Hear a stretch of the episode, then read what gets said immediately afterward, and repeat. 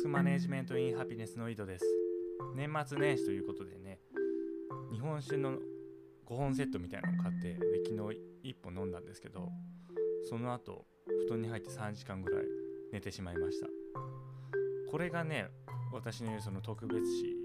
っていう問題に関わってくると思うんですよね。その年末年始だからみたいなこの特別視、まあ、それがねこのタスク管理の実行を妨げたという恒例だと自分でも思います。ということで今回は特別視今話した特別視の中で前回まで数字っていう特別視に関してお話したんですけども今回は物語性という特別視についてお話しします。で物語性よくマーケティング動画で言われますよね。ストーリーが大事だとか。で人間はこのストーリーに惹かれるものであるからマーケティングを仕掛ける側はストーリーを用意するべきであるという話ですね。で私が昔考えてた自分の習慣の実績を公開するというのも、まあ、このストーリー的な話につながっていきます。私もまあタスク管理ずっとやってますんでまあ毎日その習慣ができなかったできなかったということにはならないでしょうけれどもやっぱりまできない日が出てくると。でその課題とかその難しい局面に対して自分がこうやって乗り越えましたみたいなストーリーが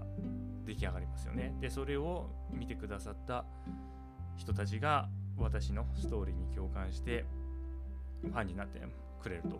いうような展開を考えていたんですけども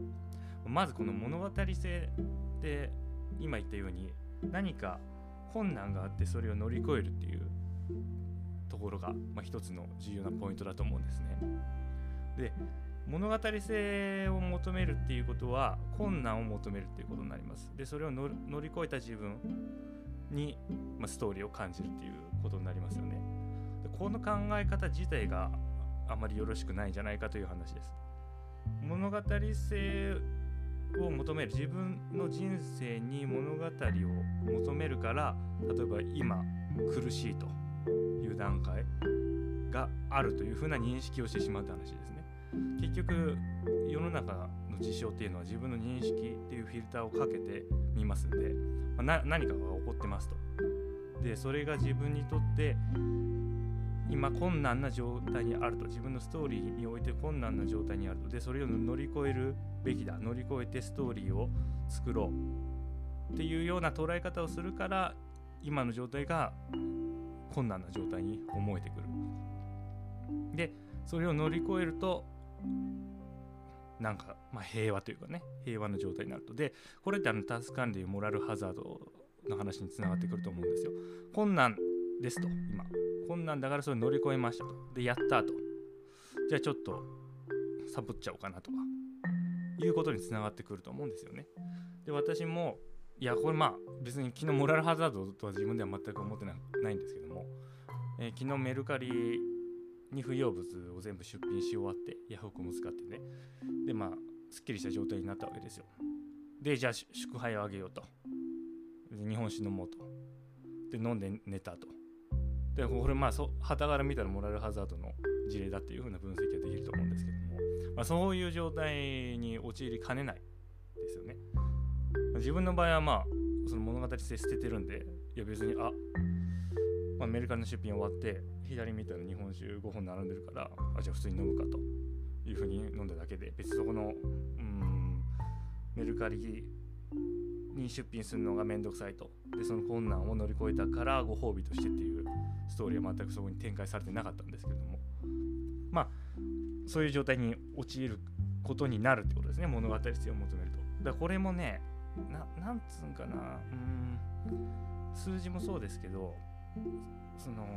仕掛ける側はそれでいいんです。いいのかな？まあ少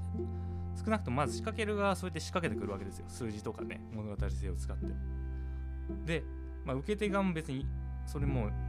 人間のおそらく今現代人の根幹の部分だと思いますね。その数字に反応したり数字に心動かされたり物語性物語性なんて言ったらもう現代人よりももっと前ですよね。神話の時代から。物語性に心動かされるのはもう人間の本性みたいなところがあるんで、まあ、それはそれでいいんですけども。でそれを自分に向けるが場合ですよね問題は。その誰か対象者がいて対象者に向けて数字とか物語性使ってやるっていうのは全然いいと思うんですよ。で対象者側もそれを受けるのはもう全然構わないと思うんですよ。でもただそれを自分の中で自分に対して発信して自分で受けるっていうことによってタスク管理が阻害されるんじゃないかっていうふうなことを考えるんですよね。でまあ、正直その正直というかタスク管理っていうのはタスクが実行できればいいんでそこに物語性は必要ないわけですよ。物語性っていうのは数字と同じで誰かに何かを伝えて心を動かす時に必要なものであって別に 自分が何かまあ、なんかやりましたとメルカリ全部出しましたとでやったって言ってそういうそういうストーリーって別に自分にとっていらないわけですよね。別にメルカリ全部出したら出したと終わりなわけですよそのタスクは。で次のタスクをやればいいわけです。でそこに変に物語性頑張って自分へのご褒美とか意味わからないその後付けのストーリーを付与してしまうと脱線脱線というか、まあ、うんタスク管理という観点から見ると何なんか無意味なねやる必要のないタスクが発生してしまうと。